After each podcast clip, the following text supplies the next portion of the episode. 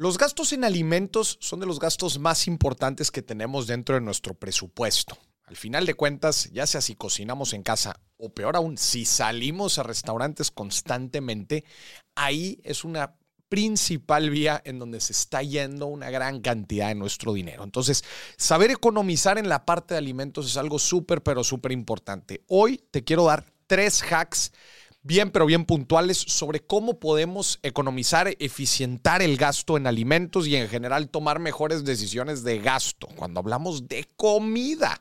El primer consejo, que es cuando vamos al supermercado, desde luego es que con la planeación siempre vamos a poder tomar mejores decisiones de dinero. Si planeamos, y esto viene de, todo lo que tenemos que hacer antes de ir al súper, antes de tomar una decisión. Y esto es crear el menú de la semana, todos los días de la semana, qué alimentos vamos a estar adquiriendo, vamos a consumir en el desayuno, en la comida y en la cena, y bajarlo a nivel ingredientes o productos. Básicamente estamos puntualizando todos los ingredientes que necesitamos que en el momento de ir al súper vamos a estar comprando.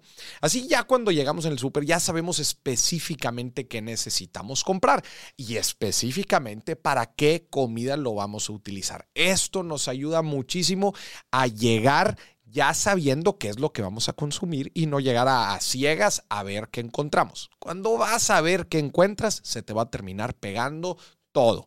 Por eso es mejor siempre llegar con una lista muy puntual de todo lo que vas a adquirir. Y esto aplica en general para cualquier área de nuestras finanzas. Hacemos un presupuesto para destinar cierto monto a ciertas cosas que nosotros les damos valor.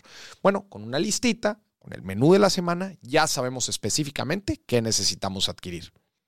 El consejo número dos es una regla de dedo. Entre más procesado esté el alimento o el producto, naturalmente va a ser más caro. Es más caro comprar, por ejemplo, un salmón ahumado, cocinado, ya casi listo, en cuadritos, partido, va a ser mucho más caro que comprar el salmón, digamos, al natural.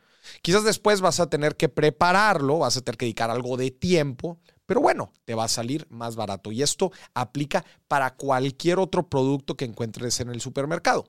Vas a tener que ponerle más tiempo, meterlo a un proceso de preparación, pero te va a salir más barato. Entonces, toma esto en cuenta al momento de ir preparando la lista de productos que, que hablábamos al principio. Sé muy consciente de cuáles son los alimentos que vas a adquirir y toma en cuenta que si te está saliendo muy caro algún producto, trata de encontrar en la línea del proceso de preparación algunos productos que estén antes o encontrarlo de la forma más natural. Ya después te tocará a ti prepararlos, pero te aseguro que vas a poder reducir mucho tu gasto. Y la regla número tres, el consejo número tres para ahorrar más cuando vamos al súper, es buscar estas herramientas de fidelidad o descuentos. Normalmente los supermercados tienen que el día de frutas y verduras, el día en donde vas a encontrar productos a, a, descuento, alguna línea de productos en descuento. Entonces, tomar esto en cuenta y meterlo a nuestra rutina de ir al supermercado nos puede hacer que reduzcamos mucho, mucho el gasto.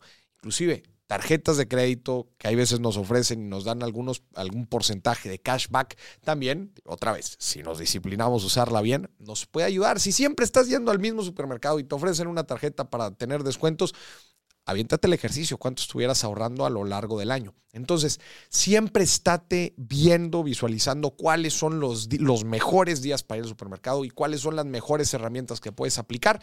Y al final de cuentas vas a ver que te vas a ahorrar una buena cantidad de dinero. Y mira, te voy a dar un extra, otro consejo para ahorrar más y mejor en el súper Ve sin hijos y sin hambre. Cuando vas con hijos, ay, a ver, sí es un momento agradable que pasamos con nuestros hijos, pero lo más probable es que se le vaya terminando pegar una que otra cosa. Y esto, pues al final de cuentas, aumenta el gasto que aplicamos. Y por último, sin hambre. ¿Te ha pasado? ¿Has ido al súper con hambre y has de cuenta que todo quieres comprar y además en gran cantidad? ¿Por qué? Pues todo tu sentido, todo tu cuerpo se alinea a querer comprar muchas cosas y además estás más antojado. Aplica este ejercicio. Ve al súper solo, sola y ya comido.